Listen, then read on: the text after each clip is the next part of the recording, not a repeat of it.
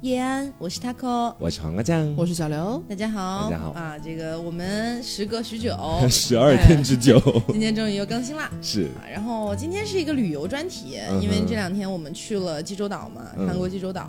然后我们出发之前，黄瓜还去参加了一个婚礼，是周五的时候实在是太忙了，就是最近行程确实，因为真的很赶，就因为他这个婚礼，我们差点这个行程就没有他了。对，因为当时我是顾及到说周五的时候要去参要去参加那一场婚礼，然后周六的时候就要马上飞往那个济州岛，嗯，就显得特别的仓促，特别的忙，对，所以当时还差点就没去成，最后还是赶上了，一忍心还是去了，对，他就是要来回飞，他就是这两天连续飞了好多下，对。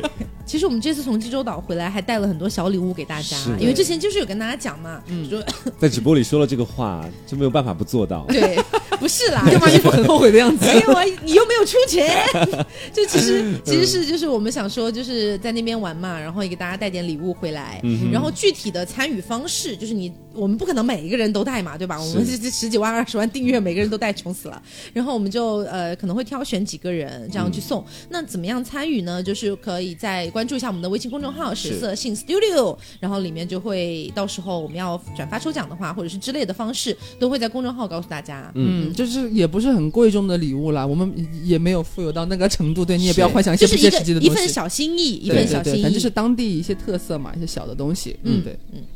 然后我们今天主要聊的内容呢，就是关于我们去济州岛玩耍。嗯，当然我们是四个人一起去的，但是呢，大仙因为实在是过于疲惫，嗯，你知道大仙是一个非常 nice 的男人，是他为了就是更加轻装上阵，可以帮到我们很多。他 只带了一个包，他只带了一个包包去，连那个行李箱都没推。对，而且都不是书包的那种，是就是挎在肩膀上的那种包。是，因为塞了两件衣服、两件内衣什么的吧。我也没有去偷看他的包，虽然我跟他住一个房间，但我觉得带的东西真的不多。是，嗯，跟他住一个房间开心吗？还不。错吧，但是因为那个房间，因为到韩国那边，其实那个标准间它还是一个大床加一个小床嘛，倒也不是，它是那个，因为我们这次莫名其妙跟的是一个亲子团，这件事真的很好笑，真的很好笑。因为当时我们准备去的时候，我就问那个旅行社嘛，嗯，我说我们打算去韩国，他就给我发了一个首尔的，一个济州岛的，嗯，本来我们一开始想去首尔的，结果呢，首尔就是因为我们办签证，呃，不是不是办那个，呃，就是办签证来不及，来不及办签证，所以呢就想说那还是去济州岛落地就直接可以了嘛，不用办。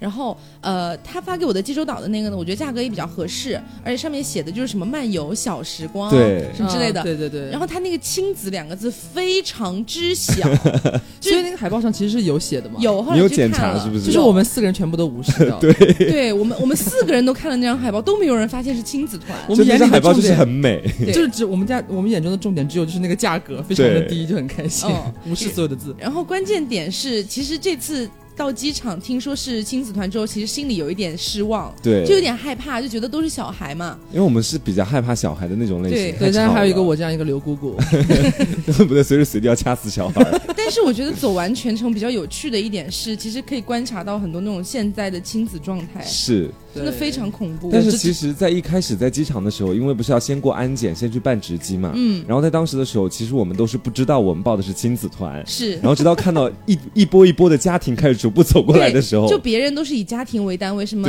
赵女士一家，王女士一家，一行三人，一行四人，只有我们 是你们四个 成年人。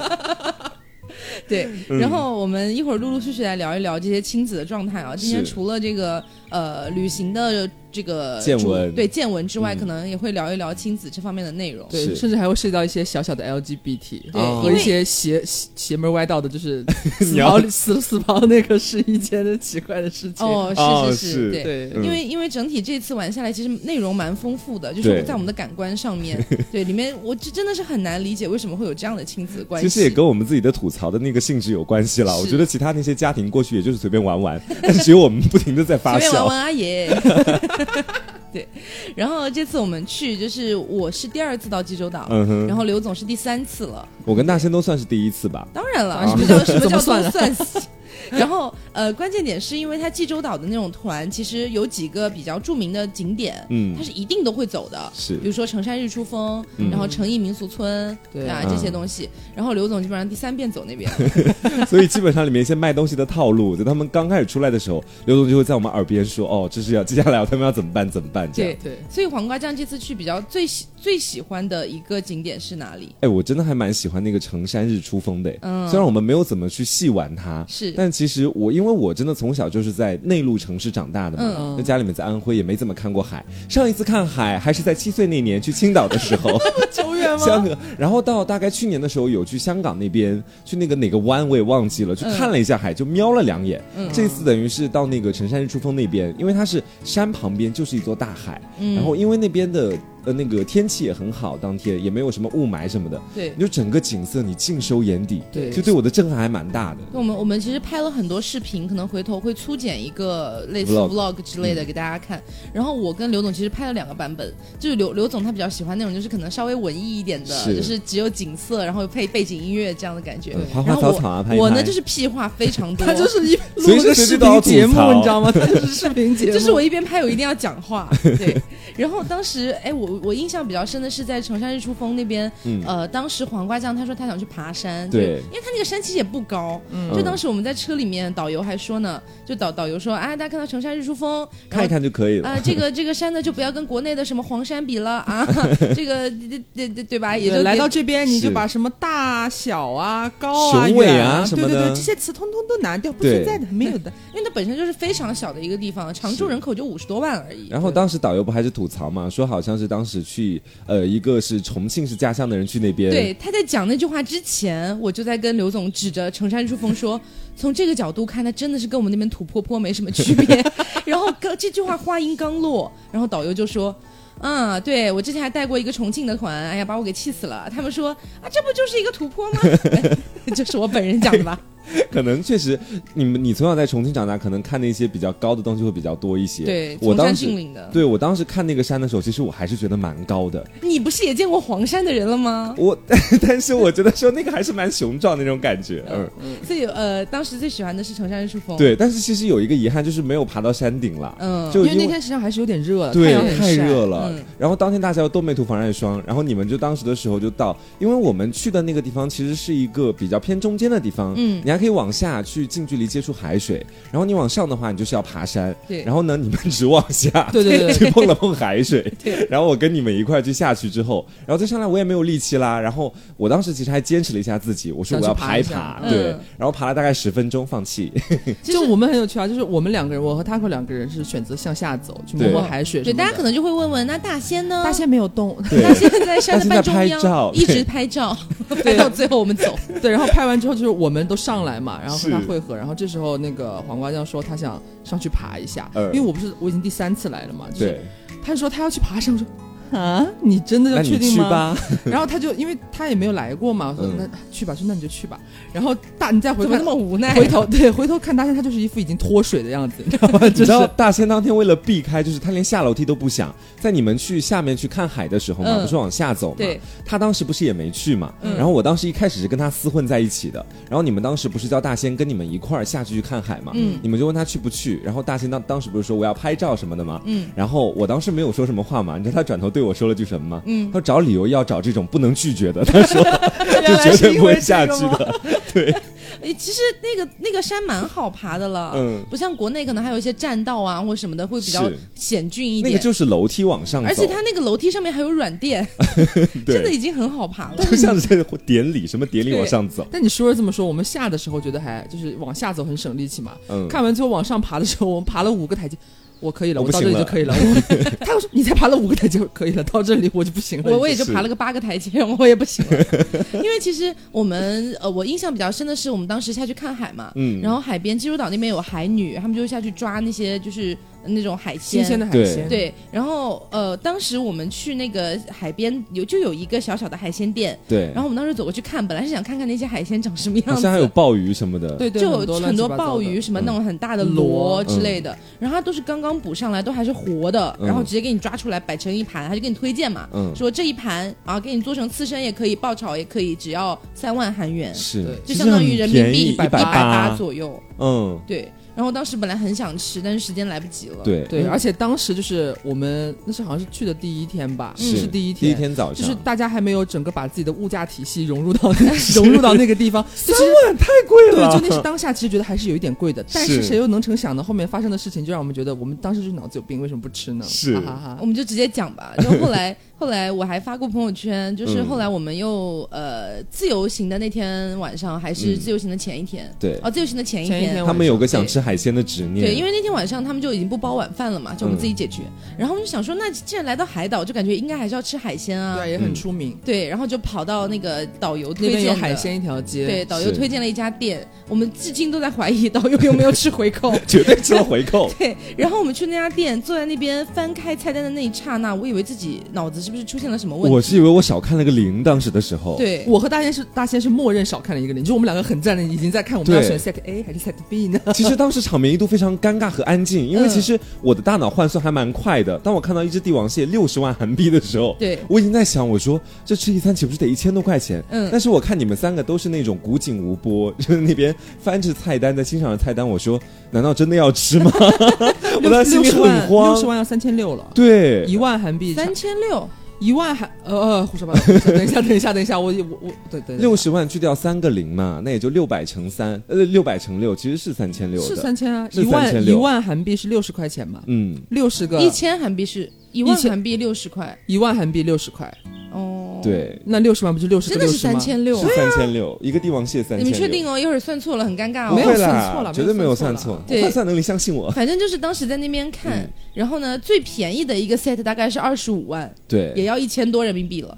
哇！当时看的看的我整个，因为你们当时都没说话嘛，然后我其实很慌，直到我跟他，我其实在想我要怎么讲。对，然后我跟他又开始就他又开始第一个反应过来，他开始讲出来之后，我也开始我心里长舒了一口气，你知道？我说还好，那这样我们就可能就不太会吃这个了。对，因为算下来的话，一个人我们差不多要花四百多到五百左右，哎。对，而且就只点那个东西，什么别的都不点的话，对，是，就你还要吃别的东西，真的大几千，就是两千加往上了，肯定。嗯，再加上我本来自己也不太爱吃海鲜，然后吃了个海鲜四五百。对。然后后来就找了一个理由，就跟那边的服务员说说黄瓜不能吃海鲜，我们要换一家。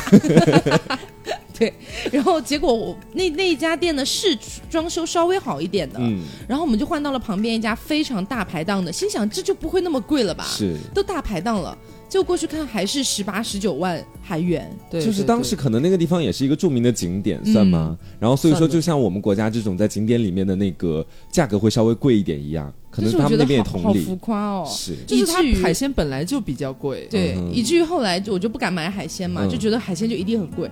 结果呢，后来我们还有一天自由行去了那个东门市场，就是那边的有点像那边的菜市场，对，但是比菜市场呢要更好玩一点，里面会有各种小吃，就其实像菜市场加小吃一条街那种感觉，对，很大。然后在里面呢就有很多卖海鲜的那种商贩，嗯，上面都写的是那种三十或者二十，对，后面也不写到底是几个零，然后我们就默认是三十万、二十万。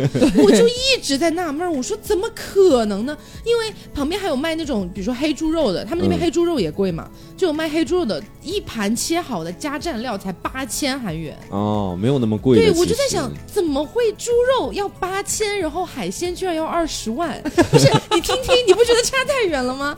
然后我就一直在跟刘总说，我觉得不科学，这不科学。刘总就一直在跟我讲，那人家就是这样啊，那也没办法啊。我就那。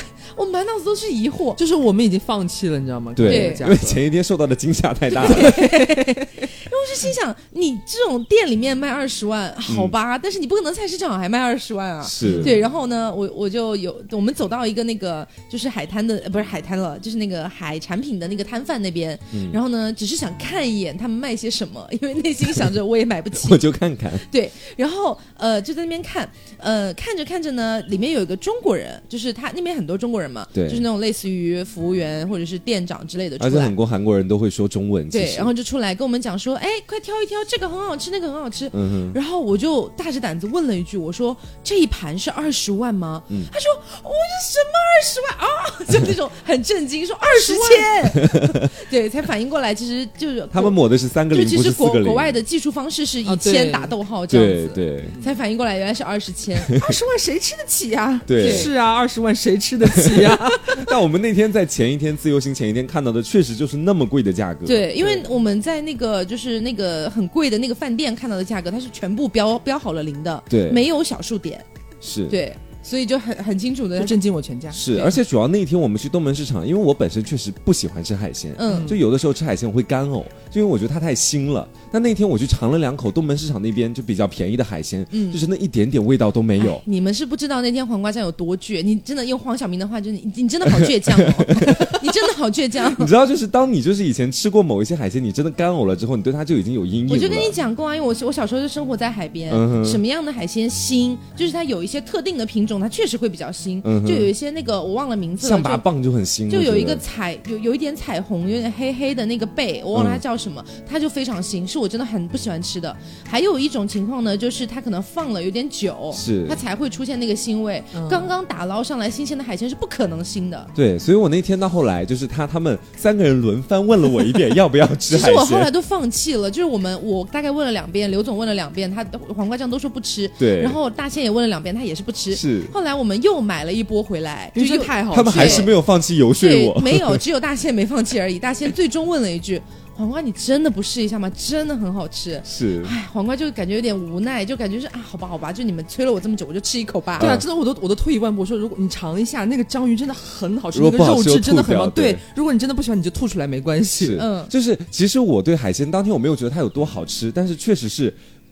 就跟我以前吃过那些海鲜有很大的不一样了，已经是就完全，它那是完全淡淡的没有味道，吃的那个口感就很顺滑。对，所以就是有些新鲜事物啊，你还是要勇于去尝试，对不对？你也知道，以前有一些阴影的人是很难再次面对一个东西，很难再打开心扉。对，但是这样的话，你以后去那些就比如说临海的那些城市去玩，就可以稍微放开一点点，可以去吃。我会让我的朋友先吃一口，对，详细的描述它的口感。是，不过在这里要跟大家建议一下，就是如果你们也要去济州岛那边去玩的话，就不要在那些。知名景点旁边了，就是海鲜不可能会那么贵的，你不要觉得说海鲜就二三十万这个价格，去东门市场那边去吃了。对，因为我们回来的时候，就是因为最一开始去那个非常贵的那家店的，我们不是打车过去嘛，嗯，去了之后那个价格实在是让人无法接受，我们就回来嘛。就因为那天晚上我们就是奔着要去吃海鲜去那边的，对。结果去了那边之后，你这家出来之后，其实周边全部都是卖海鲜的，没有卖别的东西的，你没得选，我们只能选择离开那个地方。所以后来都不 敢进店。对，然后我们就打车，打车我坐在前面，我就。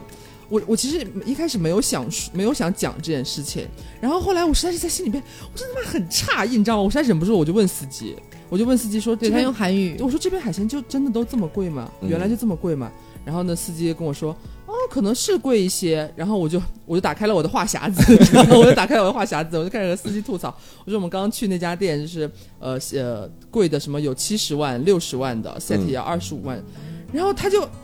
他他认为我看错了，嗯，就他说你肯定啊柴柴莫包的 next 怎么怎么样的，就他以为我看错了。我说没有，我们一个一个零数的，真的是二十五万，怎么怎么样？他说怎么可能那么贵？不不不不不，司机说我是从东门市场长大的，不可能这么贵。然后我就说，我就我们很确定嘛，是真的是就是那个那个价格。然后司机可能也就觉得。确实是吧，然后就开始换了一种话说，啊，那可能贵的话，就是有一些品质就更好啊，所以可能会贵一些。我说 OK，这样子。我们当时，我当时还用我非常贫瘠的韩语，因为刘总稍微给我们翻译了一下，说司机不相信。我当时就就是我只会那么几个单词韩语嘛，然后我就说。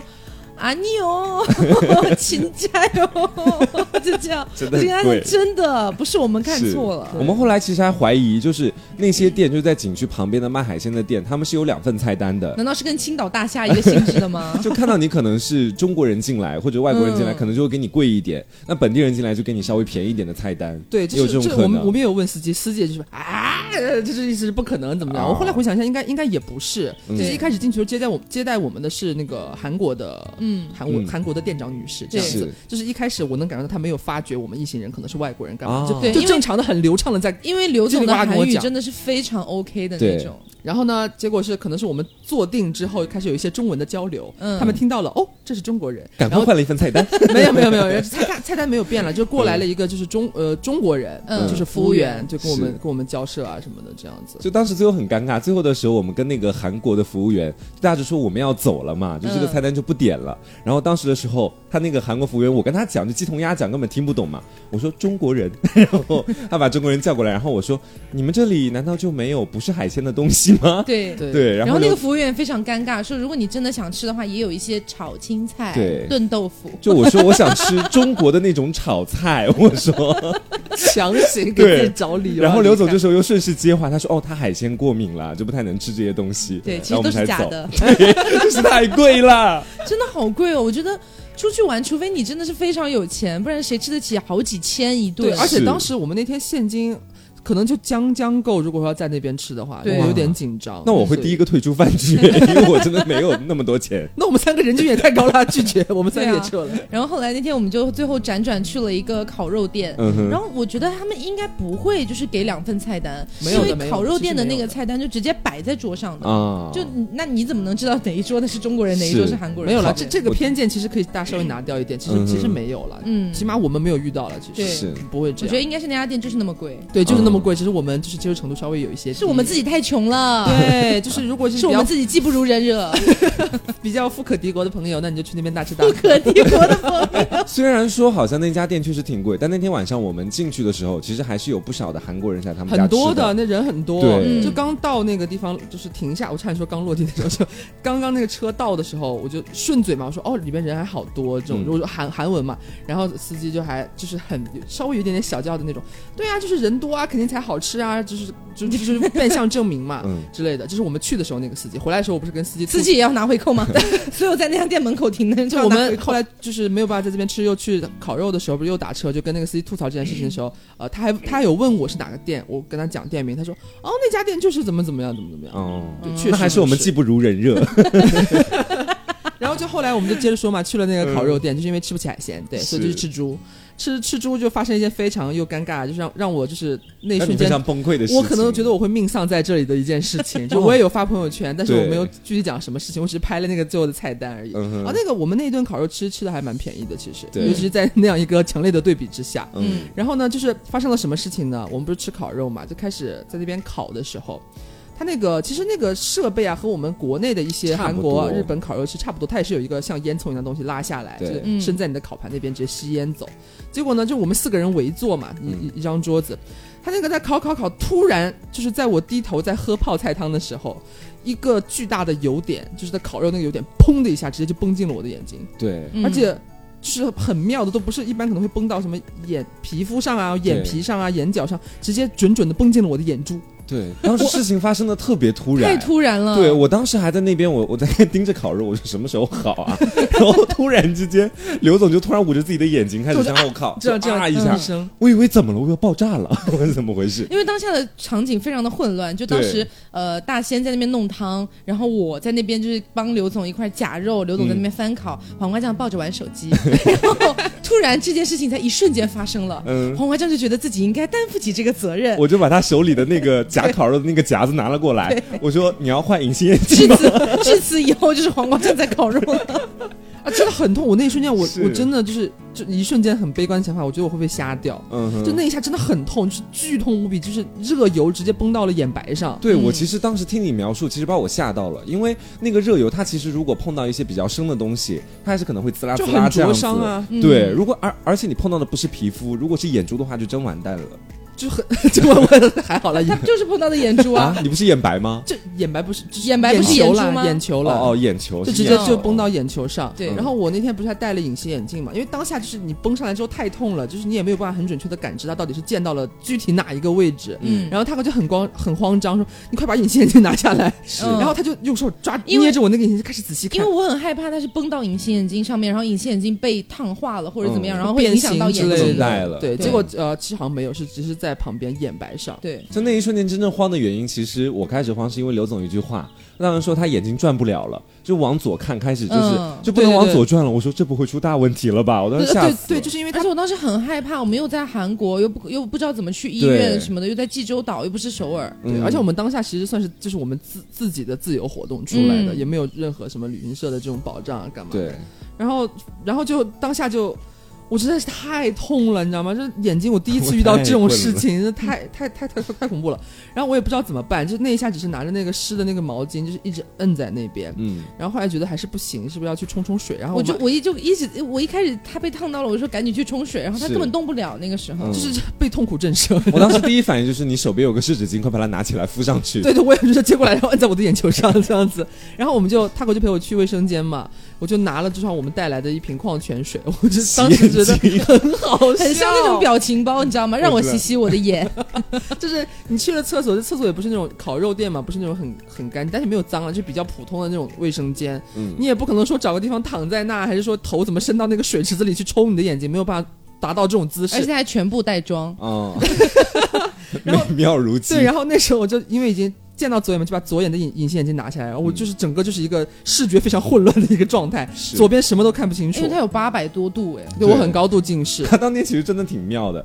就是他扣让他把两边的隐形眼镜都下掉，要不然的话，其实左右眼一个戴了隐形眼镜是正常视力，一个不是正常视力。其实看起来我能懂那种感受，就看什么都很模糊。其实，但他坚持不下，一直不下。因为因为我两个拿到的话，真的是完全看不清，我可能都不知道肉在哪，真的。然后就去，我我当时跟他讲啊，我说你就不用再干嘛了，就直接我给你卷好，你自己吃就好了呀。但是就是你没有办法，因为你不是这么高度近视的人，你没有办法想象，就是真的是你完全就是在正常活动的时候，你是那样一个视力，你是。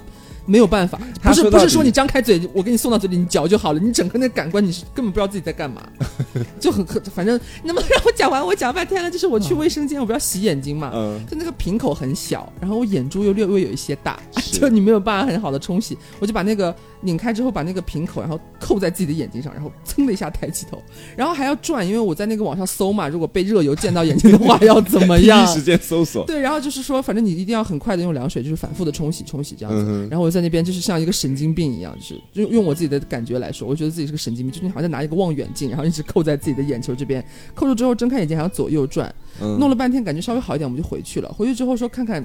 就是他回去是扒着我的眼睛，让我左边看看，右边看看有没有好一点。嗯，然后我那时候才知道，就是我往，因为是见到了我左眼的，就是眼睑，嗯，对，是呃靠，就是靠鼻梁那边的眼白，靠鼻梁那边的眼白。然后等于是我往那个左边看的时候是没关系的，然后我就尝试往右边一看，就是那个被烫到的地方可能就转到里边去嘛，哇，不行，还是不行，太痛了，是吗？对，然后结果那天那顿饭我就是在一个就是。半瞎不瞎的状态下吃完，而且那顿饭提高了我们所有人的警觉。对，一旦呃放进去，比如说葱花或者一些比较要炸的生肉什么的，就迅速把上面的那个抽气的东西往下一盖，就这样，恨不得那个烟囱就要挨到肉上，恨不得把肉都吸进去。对，而且还有很好笑。而且我们就是从我被溅到眼睛之后，大家就是因为要低头嘛，就是韩国的那个餐桌很低，就是都要你盘腿坐在下面的那种。然后就是当我们就是要弯，就是弯腰低头去喝什么汤啊或者挖饭的时候，大家会肯定是敬而远之的，大家会潜意识的用左手挡住自己的眼睛。只有你自己而已啦，是吗？你们都没有吗？只有你。对，我是习惯性靠后，就是把碗就是整个身体往后弓着，然后我是把眼睛虚起来。哦，我实在是太害怕了。每个人都有自己的防御措施。是对，反正那那天晚上就是。让我一瞬间觉得我的开心的值降到很低。你要不要顺便讲一下第二天晚上去死刨的时候，让你开心值也降到很低的事情啊？他去死刨怎么了？我撞门呐！哦，对对对对对对对，真的很好笑。就是我们就是回国前一天晚，前一天是自由行嘛。嗯。到了那一天的晚上，就是因为我们就是整天自由行，其实时间蛮就是蛮宽松的。嗯。没有，我们是 我们是中午十一点钟出发的，居然也蛮宽松的。对，反正就是逛完之后，就是发现才可能才晚上九点多，就国内可能才八点那时候而已。然后呢，我们就正好在那边，就是步行街那那一块儿，东门上周围有一个很大的那个 SPA，就是一个牌子了，很快时尚。呃，其实本来的发音应该念 SPA 吧，whatever，就是我大家习惯这么就叫他。那我们就 SPAO 好吗？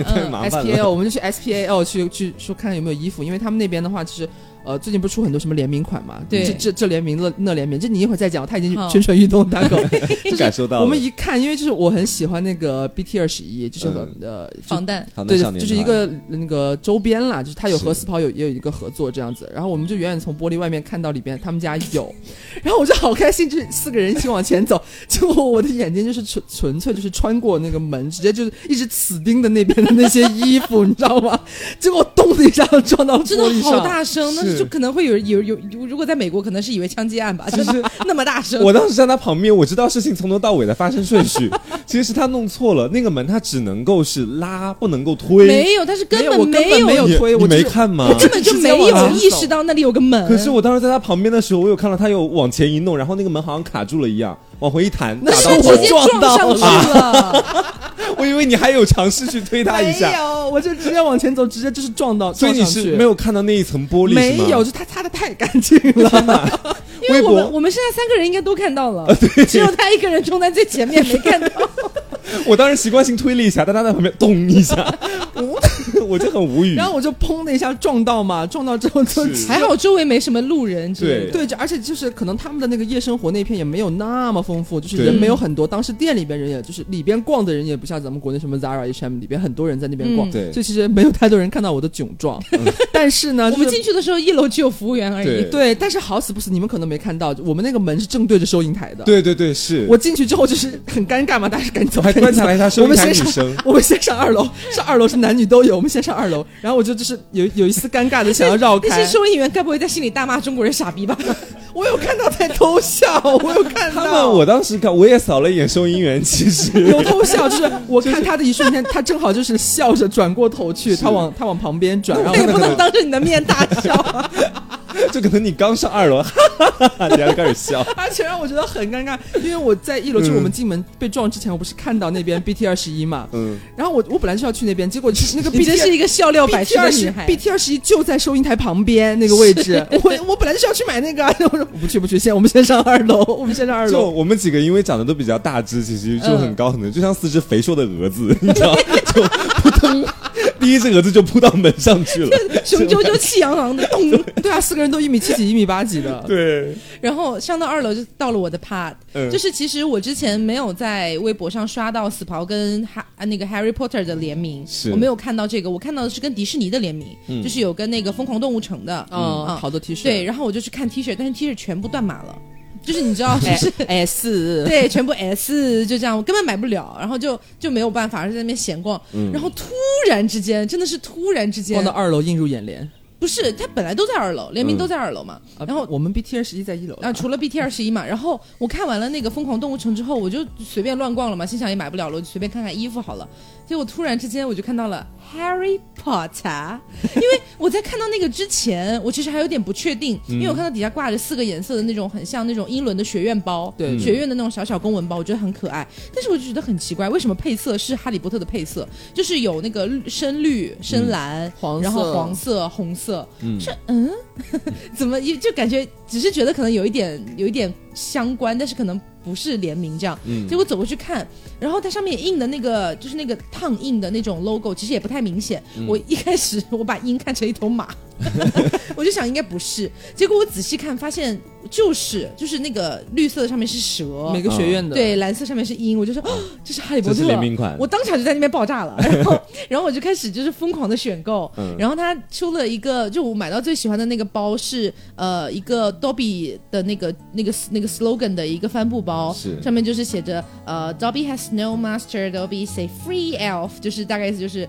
呃，因为 Dobby 他是里面那个家养小精灵嘛，我就不讲剧情了啦。嗯，反正就是他大概意思就是呃，Dobby 没有主人，Dobby 是一个自由的小精灵。是，然后下面还有个袜子。这句话其实是很戳很很戳粉丝的，嗯，对，因为 Dobby 后来死了嘛。然后呃，就是最可爱的一点是什么呢？最可爱的是就是当时那个包包是掉在地上的，嗯，就掉在最下面。其实如果你不仔细翻的话，你是找不到的。然后我就在下面看，本来我是在看袜子。本来我是在看《哈利波特》的联名袜子，但我觉得袜子不是特别好看。我转眼我说那边怎么有个白白的？拉起来一看，是一个非常漂亮的帆布包，而且只剩那一个，只有那一个了，最后一个。对，这岂不是立刻购买？而且它最后一个就是如何体现它有多么的珍贵呢？就是我们最后结账的时候要走了嘛，他不是要剪那个标签还是干嘛的？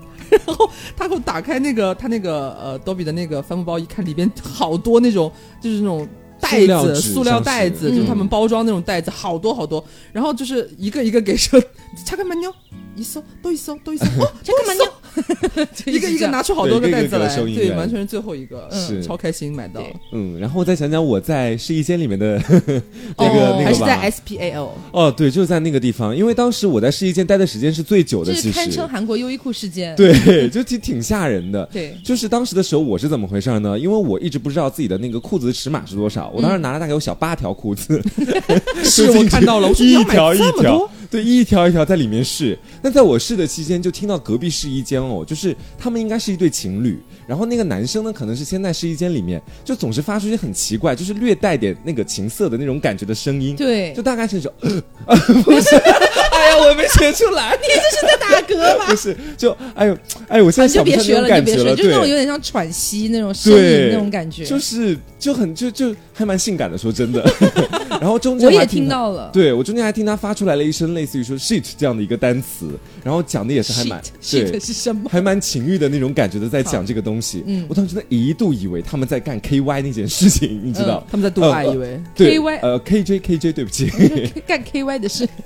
对，然后我当时我在想，我说不至于吧？因为当时的时候，那个试衣间是一开始刘总跟他扣在里面，对，然后刘总出来，我再进去，然后我们中途还有短暂的说中国话，在那边说话，然后那边的声音就一直没有停顿，就就一直在发出那种奇怪的声音，很奇怪的声音。对，然后就是那个男生也一直在喘息，干嘛的？我觉得当时我就很怀疑，我当时第一反应是，嗯，怎么回事？然后第二，我我立刻就觉得应该不会，应该只是卡到或者怎么样，然后解不开之类的。我当时第一反应也是这个，我想的是会不会就太紧了，他把那个裤子拎上去的时候有点屁啦！你第一反应肯定是以为人家在 度爱了，没有，我当时还是正派的去想的嘛。但后来他越叫越让我觉得此事不那么简单。对，因为他们那边那个 S S P A O 这个牌，他们里边试衣间不像国内是男女分开的，它就是它就是一个，所以大家都在里边就是没有啦，是二层是这样的。是我们当时是啊，对，就是二层嘛，二层没有分男女，二层没有分男女，就是出来就因为我不知道这个事情，我我因为我没有在里边听到。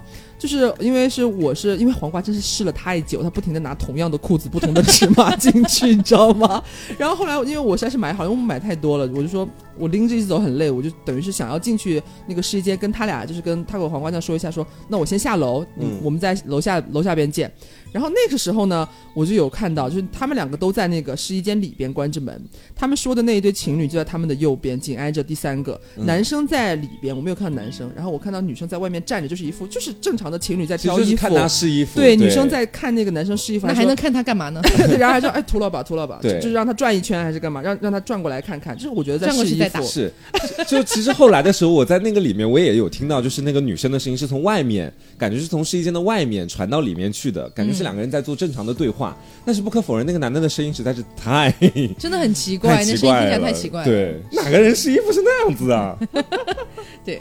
然后后来，呃，你们有没有还还有没有什么？哦，我想起来，出来时候路边遇到大蟑螂。嗯，哎呀，大蟑螂就不提了。这其实我印象比较深的，也是我发了朋友圈的事情啊，就是黄瓜酱跟大仙在即将回国的头一天晚上，因为一个大概只有十五六块钱的打火机，然后在那边疯狂吵架十分钟，不止十分钟，不止十分钟。从我们走回来，然后我们坐在那边，他还在，他们两个还在纠结这件事。来，我来跟大家好好梳理一下那天的事情。不要梳理了啦。哎，总而言之就是，反正已经讲不清楚了那件事情，大致就是那个打火机在我 在我跟他之间来回周转，来回周转，来回周转，最后莫名其妙在晚上的时候出现在了他的面前，然后他又说是我下午拿的，巴拉巴拉就一大堆的，然后两个人开始展开辩论。对，他说他是，他说他自己是瑞士银行。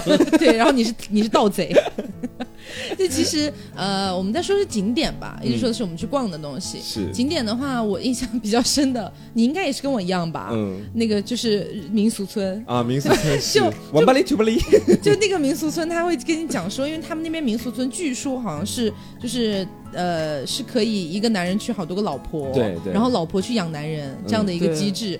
然后呢，他就会讲说，男人呢就是王八哩，女人呢就是龙八哩。然后说小朋友呢，这个女生呢是皮巴哩，皮巴哩啊，小男生是铜巴哩。他讲了一大堆巴哩巴哩这样讲，然后吃完他他带着我们走说，好了好了，现在王八哩、铜巴哩、皮巴哩 是这样子之类的。跟我来，我再来一次，再给我一次机会，龙巴哩、王八哩、皮巴哩、铜巴哩，现在跟我一起来，巴哩巴哩。很好笑。但是那天我觉得最好笑的其实是，就是因为刘总先前已经去过了，他也我也去过啊。哦，你也去过，你也经历过这个吗？对对。然后当时我还买了呢。然后他跟我跟刘总就在我们旁边，就在我跟大仙旁边，就是疯狂剧透。他接下来到底要干嘛？后来发现一个一个成真，因为是把我们带到一个像小房子、小屋子的那种里面，对。然后就直接开始给我们推销，好直接哦，就说啊，这个蜂蜜 怎么怎么样？他就讲了一点点他们村子里面的民俗知识，而且是说他们那边的猪吃屎，这样的这样的事情跟我们讲。而且我们中午才刚刚吃完那个猪，对，然后就开始给我们卖东西，对。然后我觉得最尴尬的是，因为之前我我我去的那一次，我们其实还蛮多人买了的，就马油啊什么。对，就是如果那个听众里边有去过济州岛跟团去过的话，你们肯这这是绝对绝对肯定去过的，你肯定去过。听到这一段会不会觉得哈有些熟悉？对，你是不是也买了？这是很有可能。对，因为我们去的时候坐在坐在那边，就是他在外面先讲了一通，可能稍微有一点点就是我们历史啊，或者是看什么什么各种巴里巴里的那些东西讲了一通之后，要开始切入正题了。嗯然后现在跟我来，哎，我就把大家引进了一个空调房，对，空空调房，然后把门一关，打开了空调，然后大家都。做好之后，这些小小团十十来个人做好之后，他站在前面开始。首先为大家推推荐的是蜂蜜，哎，对，好直接。大家知道，大家知道，还他好像就是略微不标准的，就是韩国人嘛，讲讲那个背着他那一套词，你知道吗？对，一边倒往一个碗里边倒蜂蜜，一边一边说，现在要加点水。大家知道开始摇晃之后会出现什么吗？嗯，会出现什么吗？然后在场没有人知道，没有想到大仙大仙在蜂窝。然后那个，然后那个讲解的那位、那位、那位龙巴利就略微有震惊。哦，你知道？然后哦，你怎么知道？也被我们坑过。然后大仙笑而不语，你知道吗？然后果然没错，是蜂巢会出现蜂巢。然后就开始给给那边看，因为我们不是前面有提过，是跟莫名其妙跟了一个亲子团嘛？对，亲子团，然后有很多小朋友，小朋友就对这些新鲜事物比较感兴趣嘛，就我要看，我要看啊，蜂巢怎么怎么样？就是就是，如果说全是大人的话，大仙出的那一声是蜂巢，就已经完全尬住了。对，小孩子真的很接他的那个场。对，然后这个呃蜂蜜结束之后呢，就他就他就开始。那个说跟跟我们国内的蜂蜜不一样，就是我们的国内的蜂蜜，呃，国国国内的蜂蜜呢，时间长了会有沉淀，那都是白砂糖，不不，我们呢说是没有怎么怎么样。反正我觉得在那边听到的这种推销的都是中国的都是垃圾，我们这里韩国的宝贝，对，而且啊，在你们这边买不到，什么都是在你们这边买不到，只有我们这里有。但是付款是可以支付宝的，还叫支付宝付款啊？支付宝、微信都可以哦，就这样子，真的很贱。然后后面要说什么马啊马骨粉，对。啊，我们这边的马呢都是矮脚马，对，都是这调调真的很像，都是矮脚马。然后什么呃。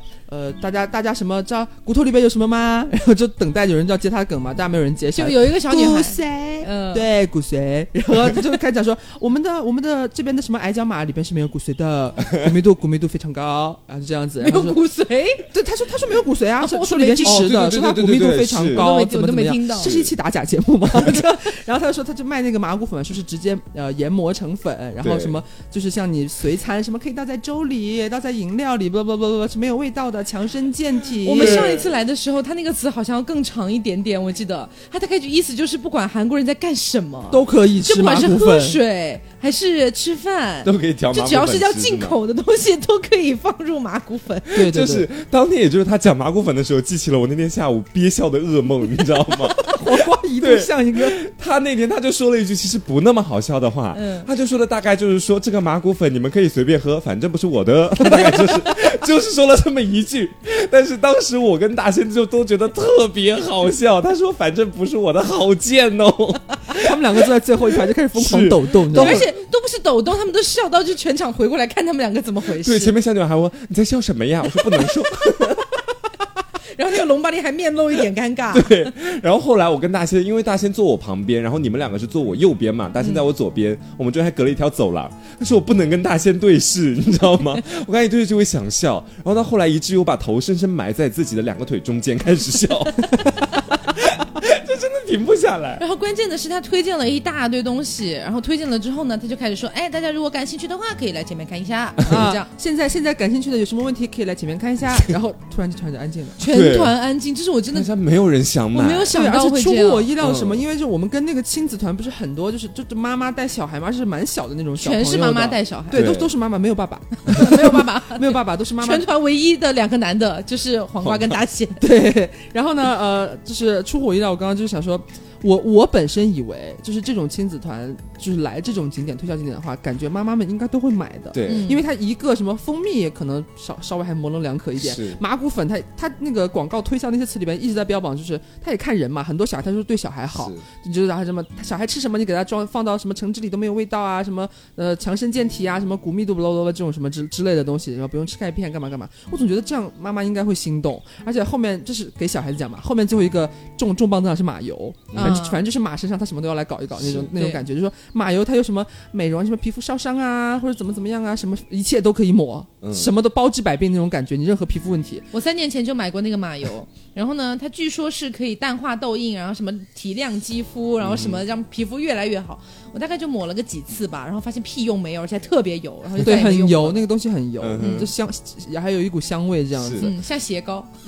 对，然后就就觉得那个马古粉，感觉妈妈会给小朋友买，然后马油的话，就觉得妈妈会心动给自己买，结果没有想到没有人一个人有购买意愿。坐在我们前面的是一个漂亮妈妈，带着一个大概可能十岁左右的小女，一个漂亮妹妹。对，然后那个妈妈，我就我就就没有办法，她就坐正前方，然后就隐隐的瞟到她的手机上是在搜索 百度。民俗村什么之类的。就看到的可能是个骗局，是吧？我有看到，我有看到，就是因为我在他们两个的斜后方嘛，就我能看到，大家都在看他。妈妈妈妈在那边划手机，因为没有办法，当下太尴尬了，你那又能看哪呢？对，他就在那边划手机，他他在百度嘛，就是这个东西靠不靠谱？他肯定也是有一点心动嘛，但是保保持着怀疑的态度，想要去求证一番。弄完之后，他那个女儿女儿坐我正前面，然后我就看他女儿就是侧过身去看妈妈手机，就小声有问妈妈是怎么怎么样，具体可能就是问他要不要买什么之类好不好？然后妈妈就一副那种就是知道了今天他不要买不要。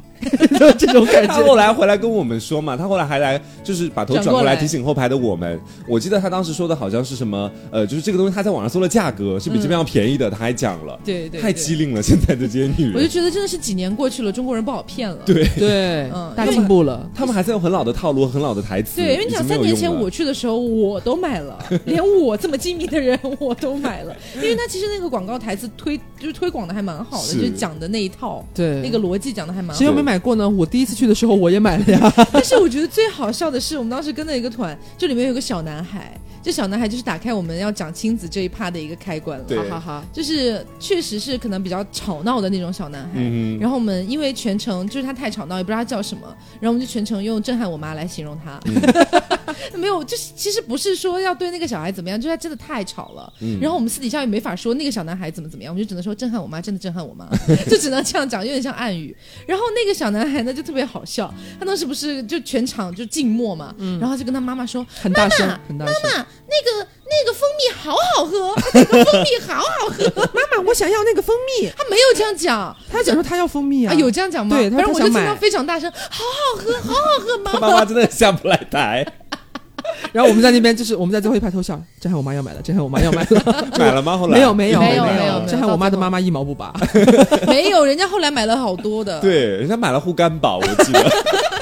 栽到护肝宝上了，没想到，对，很好笑。然后后来其实就是我们说到护肝宝，其实我们当时那个团的行程是没有护肝宝的，对，是因为导游导游太顺了，我们金姐因为太顺了，我们导游我是一个东北的一个东北长大的一个女人，但她其实祖上是韩国人，她爷爷是韩国人，然后她二十岁就回到，真的是非常清晰，对对对对对，因为其实金姐这个导游全程我们这么几天的时间，就跟我们走的比较近，对，然后在车上呢就别的导游可能都介绍。景点啊，介绍风景啊，介绍历史，他大概就介绍了半个小时的历史，剩下的时间全是，哎呀，我为什么来到韩国呢？他就在第一天刚开始的时候跟我们讲了一下大韩民国的历史，还是跟他家里面爷爷捆绑起来讲，串讲，你知道？对，后面就全部在讲他的女儿去了哪个学校。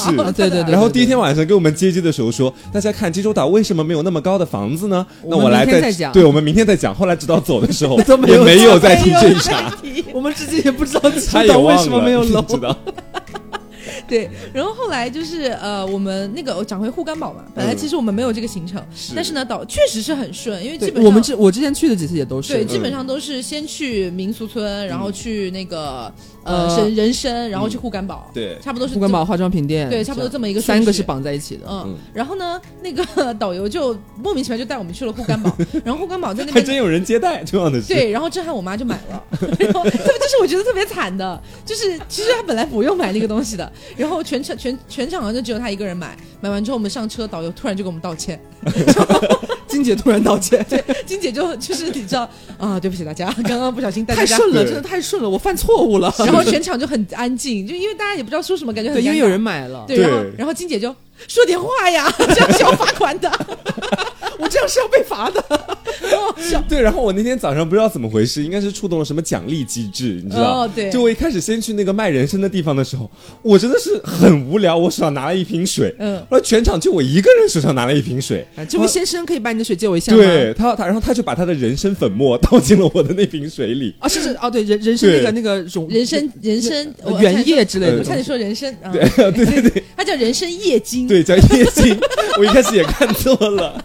然后他后来我说我其实我很想反抗，我说我想喝水，你不要给我这个。金姐给了你对，后来金姐又给了我一瓶水，然后后来我就拎这瓶人参水又踏上了去护肝宝的路上，然后又在护肝护肝宝那边，然后那个在车上金姐就说了，说你们要踊跃回答问题，对，然后就说他会给你们礼物，但我真的没有想 想要踊跃回答问题。但是我下车之后就提醒不要带水了，他是问了个什么？我也忘记了，但是我记得你回答的是晚上几点钟睡觉最好。哦，对对对对对对。然后肝是什么时候工作？是，然后他们好像说什么十点吧？你说的是对。但正确的是十点半，没有是前面那个问题，但我已经不记得了。对，前面我也不记得了。对，反正就好像是跟五小时什么东西相关。对，然后黄瓜酱就非常准确的回答出了好哦，三到五小时。对我说了三到五小时，然后说好，给你两片护肝宝。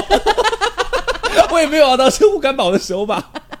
然后那边的，因为就是其实我们其实是没有那个行程的，嗯，然后大家其实都有点懵在那边。是。然后呢，刘总就是当时全场都已经散掉了，就没有人在那边听他讲。对他们三个人已经离开。对我们偷偷溜走，因为根本就不想买这个东西。对。然后行程里其实也没有嘛。然后刘总就在那边留下来，就很尴尬，没有办法，就全程只有他最后一个人站在那边。然后那个卖护肝宝的人就跟他说：“啊，小小姐这边可以来了解一下。”对对对对，是是这样的，就是因为里边一开始好像忘了开空调还是干嘛，稍微有一点热，然后大家又很累，那天很晒。讲着讲着，讲那个好像是个中国人在讲，是绝对是中国人啊，中国人在讲。然后他他那个态度呢，从一开始一开始态度可能没什么问题，只是他语气就是感觉他很赶，其实有点他很急的那种感觉，让人听得有点一点点不舒服这样子。再加上我们跟那个亲子团真的小朋友太多，太吵了，然后以震撼我妈为首，还有好几个震撼我小妈，都是这这种这种感觉，就是很不听话。然后加上我们后面会讲嘛，有好几个就是震撼我妈和震撼我小妈这几个。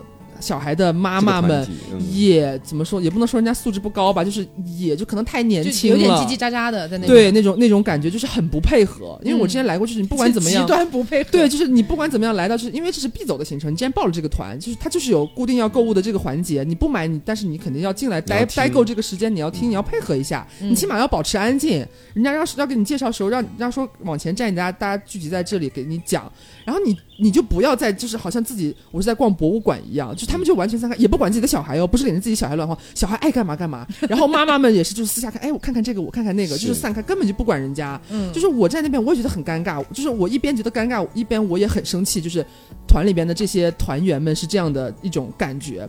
然后他们三个是又尿急，然后又又想吸烟，又太热，没有办法就呃出去。我还撑了一会儿呢。是，对，大仙太怕热了，大仙就是一个大仙已经大仙第一个溜了，我看到他溜了，我才想要溜。的，然后反正他们就陆陆续离开了嘛，去解决自己的各种生理问题之类的，然后就留下我这样一个成年人，一个未婚的成年人 和各种震撼我妈和震撼我妈的妈和震撼我妈我小妈之类的，直接在里边。然后因为他们不都私下散开了，他们根本就不管那个讲解的人，就只有我从头到尾维持的站在那个地方，结果就导致就是最后大家四散分离的时候，只有我面对着那位讲解员，你知道吗？对，然后我觉得这种情况下他应该感谢你才对啊。对，但是谁成想会发生接下来的事情呢？接下来发生了什么呢？我给大家讲，当时我们都已经不在里面，就只有我一个人在里面，这是我出来转述给他们的，就是因为已经没有人想要听嘛，但是他那那一串词他必须要讲完嘛，结果就是叽里呱啦叽里呱啦讲之后，呃，最后又是那一套像民俗村那样，大家有呃想要购买的话到前面来怎么怎么样可以给你讲之类的，他就会想要拉住看你的苗头嘛，感觉你有一些好像有一些心动的话，他就会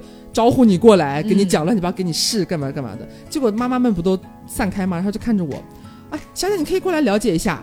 就跟我跟我这样讲，对，然后啊，我因为我不是之前来过好几次了嘛，而且他之前买过，对，而且我之前买过，所以我很礼貌，就是我我站在那边，我让我跟他摆了摆摆了摆手，我点了个头说哦不用了，谢谢。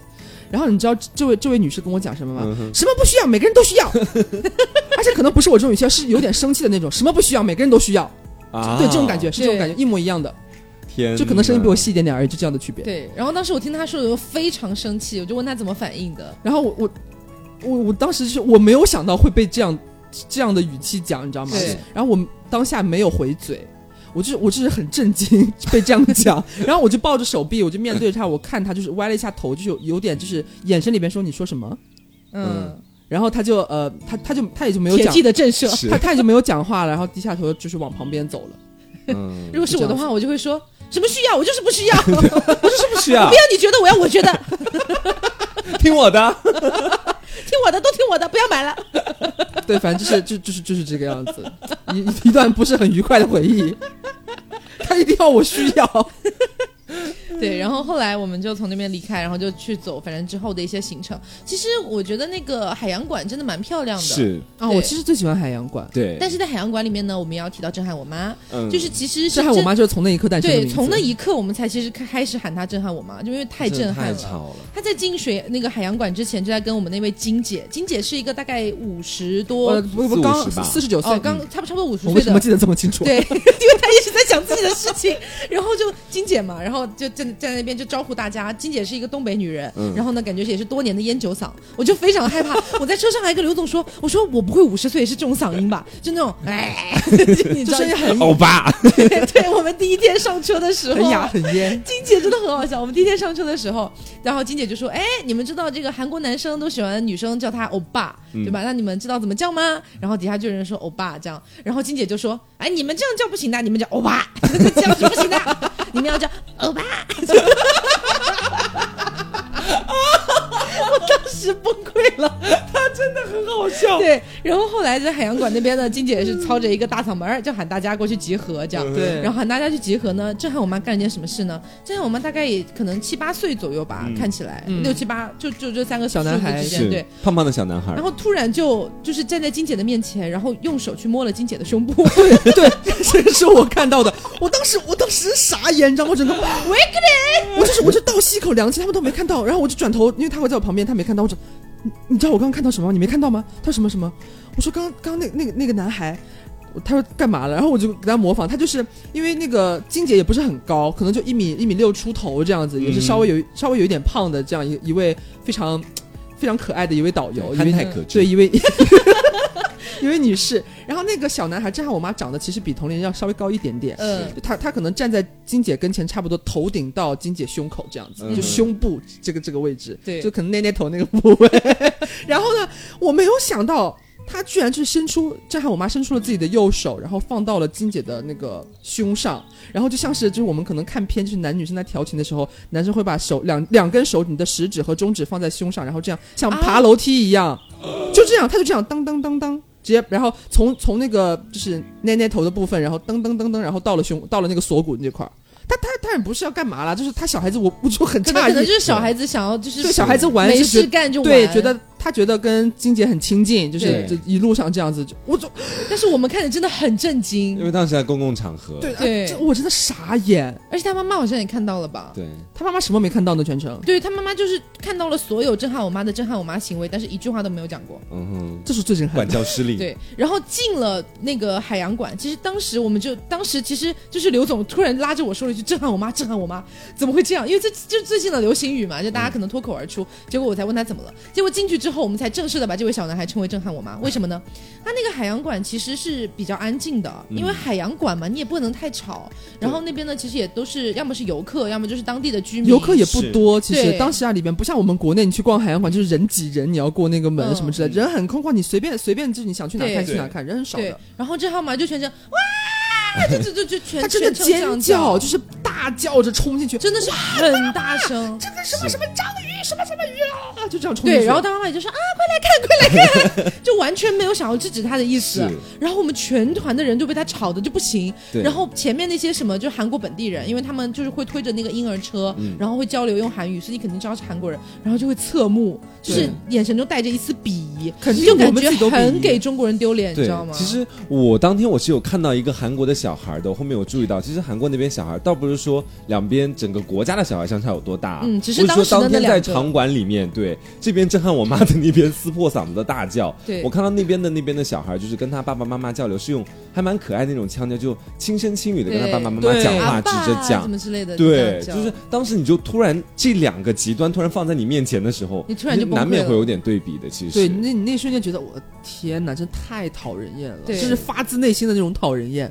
他真就是完全没有，就感觉就是家长完全没有在管，没有在教的。对，走到哪个地方都是那种大喊大叫，说妈妈快来看妈妈，我说快来看，就这这个这个怎么怎么怎么样，就是就是吃饭的时候也是，我们是我们在跟团期间不是他会那个包那个午饭嘛，都是大家一起去某一个那个餐厅这样子，他会分配好座位这样子。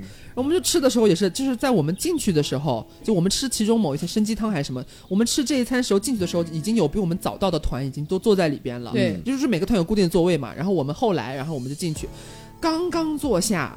然后震撼我妈在那边暴暴风的尖叫，就是就是很大声，你也不知道她到底在讲什么。她也不是专门怎么说，她也不是全程在叫，她就是讲话全程说什么都要用吼的，嗯，就是一定要就是大嗓门这样喊。真的，我真的很诧异，她的妈妈真的真的不是我们夸张，从头从我们踏入飞机的那一刻到我们今天回国下飞机那个，她妈妈没有说过她儿子一句，对，没有制止过任何，就是任他儿子放飞自我，然后让让他震撼所有人的嘛，就这样子，说的很夸张。对，而且他全程就是我们，比如说下下车的时候啊之类的。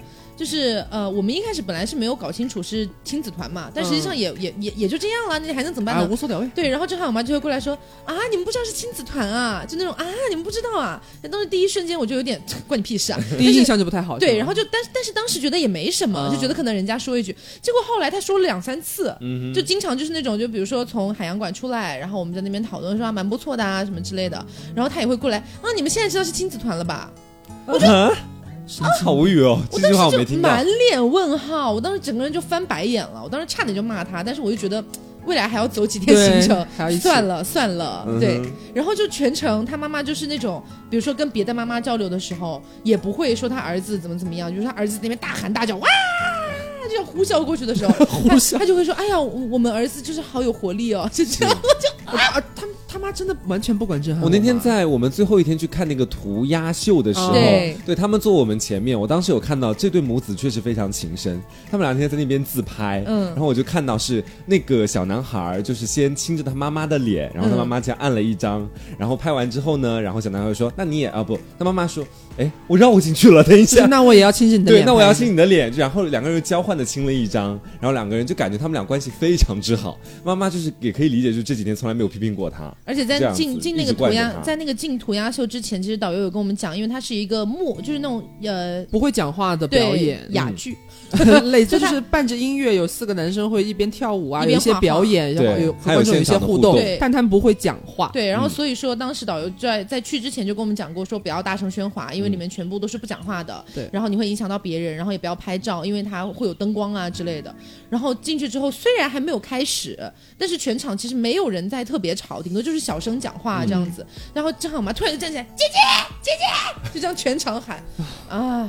啊，不过我那天我看到好像不是我们团的，也是在涂鸦秀的时候旁边吗？你说对，在前面那个是小小女孩太小了，那感觉只有两三岁。不是哭啦，是到后面的时候有有一次黑幕的时候，黑幕的时候是有一个男，就是上面表演的一个男人，就是。表演嘉宾之一嘛，他在上面开始作画，开始做准备。就在那个黑幕的几秒钟，现场有有一道闪光灯突然亮了起来。那个是这样的，就是其实我们在进去之前，导游就说了不可以拍照的嘛。对，然后也是那个场馆里面也说了不可以拍照。然后那个人呢，就是他可能就是想要偷偷拍一张，结果殊不知闪光灯没关。其实他那个闪光灯一出来就立刻按下去了，他自己也吓到了。然后可能不是故意的，想要。我当时第一反应是，我说：难道是在黑暗的时候，你还想看清楚舞台是什么样子，所以你开了手电筒吗？我当时第一开始这么想的，后来想，可能他就是想拍照这样子。他肯定是想拍照。那我觉得太不礼貌了，这种行为。就当照到舞台上那我，我瞬间就看到舞台上那个人到底长啥样，他在干啥了。对，顺便跟大家说一个，就是算是偏冷的冷知识吧。其实大众可能都不太知道，就是比如说你去看音乐剧、话剧、舞台剧，然后包括电影这些东西，其实是从开幕到谢幕。他除非是给了你拍照时间，你是不能拍的。除了这，除了给了你拍照时间之外的，其实都是不能拍，一秒钟都不能拍。对，哪怕是在那个电影刚刚开场，可能还在什么导演啊之类，这些你都不能拍。对对，所以其实这是一个版权问题了。然后反正就是全程呢，震撼我妈就一直在震撼我妈。然后到我们早上要坐飞机回国，然后回国的时候不是要坐那个大巴去机场嘛？震撼我妈坐在黄瓜酱的前面。嗯。然后导游就说：“哎，你我早上他们早，大家起的也挺早的。大家如果累的话，就把那个座椅放倒一点，大家歇歇一歇。全场其实没有人放，因为其实座位没有没有那么宽。对，大家其实都也是为后面的人考虑，没有说要放下来。其实路程也不远。是。然后这还我妈，就是她她妈妈突然听到这句话，立刻把她儿子的座椅放到最倒。”就是已经马上要打到黄瓜的腿上了，你知道吗？我当时真的是克制着脾气跟他讲，我说把座位给我弄上去，大概是这样子。然后我说我这样会很不舒服，因为我当时我有起床气的，我早上本来四点钟起来，我很想发火。当时的时候，大兴当时在旁边听到了，嗯，然后他他后来就就稀稀疏疏也没有讲什么话，就迅速把那个座位又往上调了一下，也没有跟我道歉或者干嘛的，对，就觉得特别不礼貌。而且反正一家两口真是真的是，而且而且他妈妈在那个民俗村的时候，虽然我们都不是特别爱那个那个那个地方，就觉得觉得。也没有什么特别好玩，但是人家那个民俗村的那个龙巴利在讲解的时候，就是中间有一段是摇着那个摇篮，然后顺便唱了一嘴民童谣，这样子就就给大家做示范怎么摇摇小孩睡觉，然后全场其实就正常的看，结果呢，他妈妈好像是想拍抖音或者想拍什么东西，然后就两两次哦，非常大声的就直接跟人家讲，再来一次，再再再再再做一次。